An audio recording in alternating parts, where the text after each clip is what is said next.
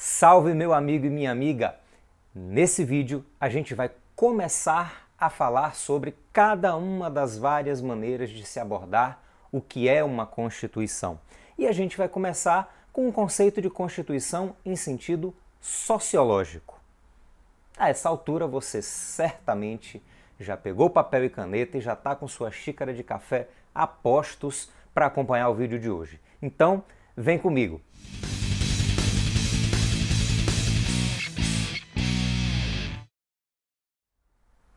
O conceito sociológico de Constituição foi desenvolvido por um autor prussiano chamado Ferdinand Lassalle em meados do século XIX, ainda antes da unificação da Alemanha. Para a gente entender direitinho a obra de Lassalle, a gente precisa lembrar o que estava acontecendo na Alemanha do século XIX. Em primeiro lugar, lembre-se, meu amigo e minha amiga, que no final do século XVIII o constitucionalismo estava bombando na Europa. Eu sei que você sabe, mas não custa lembrar. O constitucionalismo era um amplo movimento social, político, econômico, intelectual, filosófico, né, que defendia a necessidade de unificação dos Estados nacionais e a limitação do exercício do poder pelo Estado através de constituições formais, escritas e sistematizadas a partir de bases racionais. Como você também sabe, a partir do final do século XIX, a maioria das nações europeias já estavam unificadas em estados nacionais e se multiplicaram as constituições mundo afora.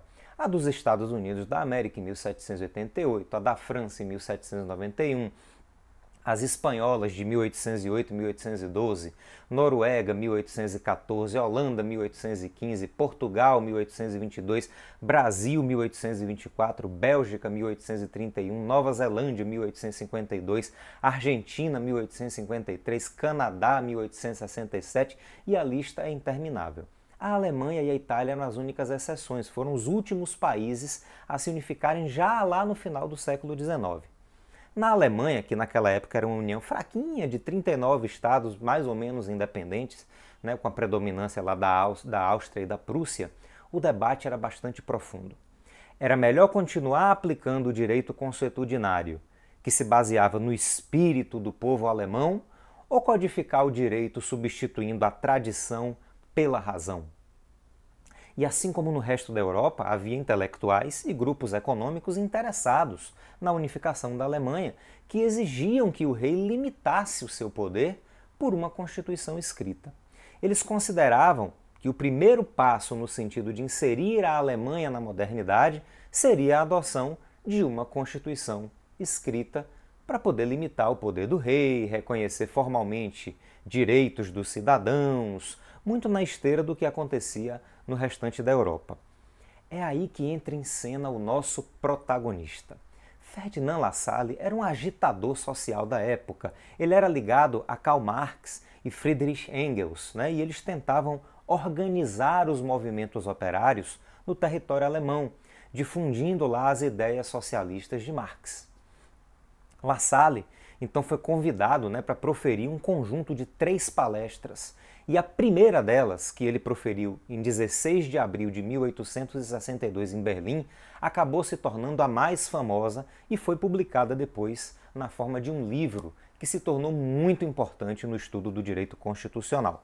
Esse livro foi traduzido para o português com dois títulos diferentes: O que é uma Constituição ou A Essência da Constituição. É só uma divergência de tradução mesmo, mas na verdade se trata do mesmo livro. Naquela época, se você perguntasse né, o que é uma Constituição, basicamente eu lhe responder que é um documento escrito, formal, que define limites à atuação do Estado, etc, etc, etc e tal. Muito bem. La Salle, nessa palestra de 1862, partiu de uma abordagem totalmente diferente do que seria uma Constituição. Para ele, o documento escrito no papel era só a constituição jurídica. Mas a constituição jurídica para ele não tinha valor absolutamente nenhum. E ele até se referia a ela assim de forma bem pejorativa, como a folha de papel, né, que não passaria de letra morta se não estivesse de acordo com os valores e com a realidade da sociedade. É por isso, inclusive, que a gente chama essa abordagem de conceito sociológico de Constituição. E é, o que disse então La Salle? Ó, ele chegou lá e disse: Olha, se eu quiser saber qual é a constituição de uma sociedade, o que eu tenho que verificar é como se organizam, né? ou como se relacionam os fatores reais de poder vigentes nessa sociedade. Fatores reais de poder é uma expressão cunhada por La Salle. E o que são esses fatores reais de poder? Bom, fatores reais de poder são as forças ativas da sociedade que conseguem, de alguma maneira, influenciar a tomada de decisão pelo Estado. No livro, ele inclusive analisa a sociedade prussiana lá de sua época né, e diz que são fatores reais de poder. A monarquia, afirmando que um rei a quem obedecem os exércitos e os canhões é uma parte da Constituição. A aristocracia, já que, segundo ele, uma nobreza influente e bem vista pelo rei e sua corte é também uma parte da Constituição. A grande burguesia, porque ações contrárias aos interesses burgueses prejudicariam a economia e aí o povo se revoltaria. Os banqueiros, uma vez que, quando precisa de dinheiro, o rei lança títulos da dívida pública e precisa do dinheiro dos banqueiros. La Salle também considera como fator real de poder a consciência coletiva e a cultura geral da nação, pois leis contrárias à consciência coletiva e à cultura geral da nação gerariam protestos. E, por fim, La Salle considera como fatores reais de poder da sociedade prussiana de seu tempo a pequena burguesia e a classe operária, uma vez que nos casos extremos e desesperados, em que houvesse uma revolta popular, estes seriam parte da Constituição. Veja só que La Salle estava falando de classes ou grupos que, de alguma maneira, conseguiam exercer algum tipo de influência nos rumos do Estado. Né? Então, qualquer grupo que consiga fazer isso, que consiga influenciar a tomada de decisão e o exercício do poder pelo Estado, para La Salle vai ser um fator real de poder. E o que é que La Salle considera então na sequência? Ele considera que a constituição de um país não é aquela folha de papel, aquele documento escrito, né? A constituição de um país é o resultado das relações entre os fatores reais de poder. Então, se você tem o interesse da burguesia de um lado e o interesse da classe trabalhadora de outro, do embate desses interesses, das negociações, das greves, enfim, do resultado do embate desses grupos, vai resultar algum tipo de decisão ou de atuação do Estado. Assim, o grupo que for mais forte, aquele que for mais influente, vai conseguir fazer prevalecer sua vontade, né? vai ter sido um fator real de poder mais significativo do que o outro. Então, a Constituição é o resultado dessas relações, é o resultado desses embates, é o resultado desses conflitos de interesses, é o resultado da influência de determinados grupos na sociedade como um todo.